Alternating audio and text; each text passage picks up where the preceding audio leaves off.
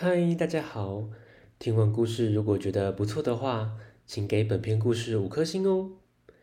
往下滑，在资讯栏的地方有节目的留言连结，有想听的故事都可以留言告诉我们哦。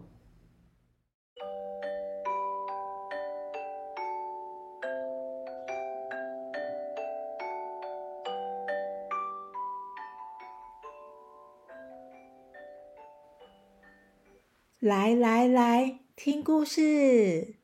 欢迎收听大肚鱼说故事。今天要分享的绘本《奇怪的客人》，作者是白希娜，由小鲁文化出版。下雨的午后，家里来了一个奇怪的不速之客，他拖着长长的衣袖。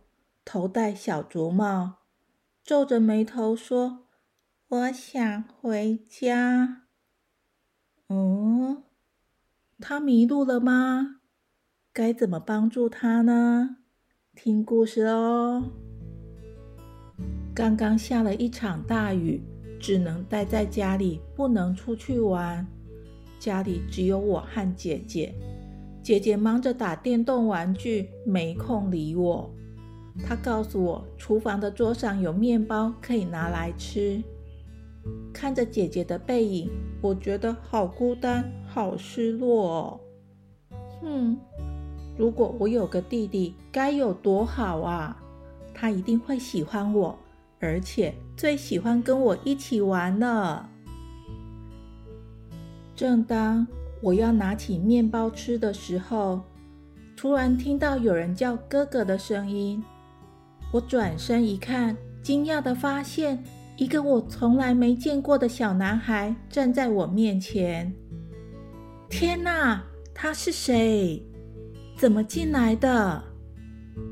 过他个子小小的，拖着长长的衣袖，圆圆的大头，戴着小小的竹帽，好可爱哟！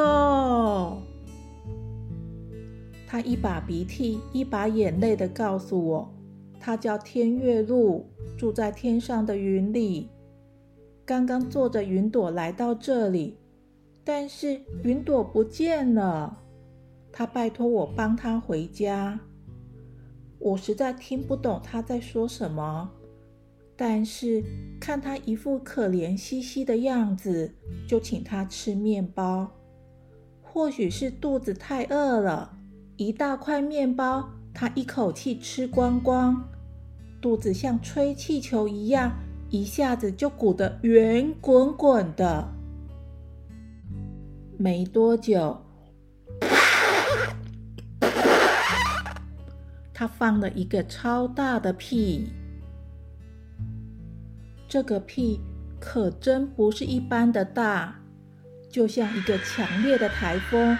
把厨房吹得乱七八糟，锅碗瓢盆散落一地，椅子也东倒西歪。姐姐听到乒乒乓乓的声音，赶紧跑了过来。天月露更小灯熊气，大声地说：“为什么要给他吃这种东西呢？”整个脸越来越红，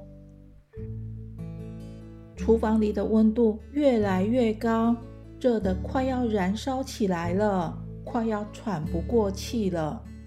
我赶紧拿扇子帮天月露扇风，要他不气不气。姐姐连忙在冰箱里翻翻找找，给他拿了一根冰棒。天月露吃了冰棒之后，似乎心情变得比较好了。这个时候，竟然开始飘起雪来。让人感到十分的新奇。我们家的厨房开始下雪了。天月露觉得冰棒很好吃，想再吃一只。没等我们反应过来，他就去打开冰箱。他找到一颗鸡蛋，手舞足蹈地告诉我们，他可以回家了。没什么事可以难倒鸡蛋的。鸡蛋回家，鸡蛋回家。我和姐姐一头雾水。天月露太高兴了，手一滑，鸡蛋掉地上破了。神奇的是，跑出来了鸡蛋精灵。鸡蛋精灵在空中翻转了几圈，突然冲出屋外，好像要带我们去找天月路的云朵。我们赶紧追着鸡蛋精灵跑。鸡蛋精灵好像找到云了，哎，哎，不是啦，那是棉花糖。姐姐买了只粉红色的棉花糖给天月鹿吃。突然间，四周弥漫着粉红色的云雾，什么都看不清楚。还好，鸡蛋精灵跳跳跳，带着我们回家。但是天月鹿却开始无理取闹，无论怎么哄都没用。这家伙应该是想睡觉了。他再哭下去，家里就要闹水灾了。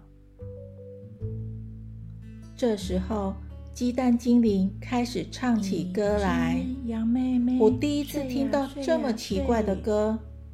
不过听着听着，觉得好困哦。天月鹿睡着了，它好像正在做一场美梦。出现一道彩虹，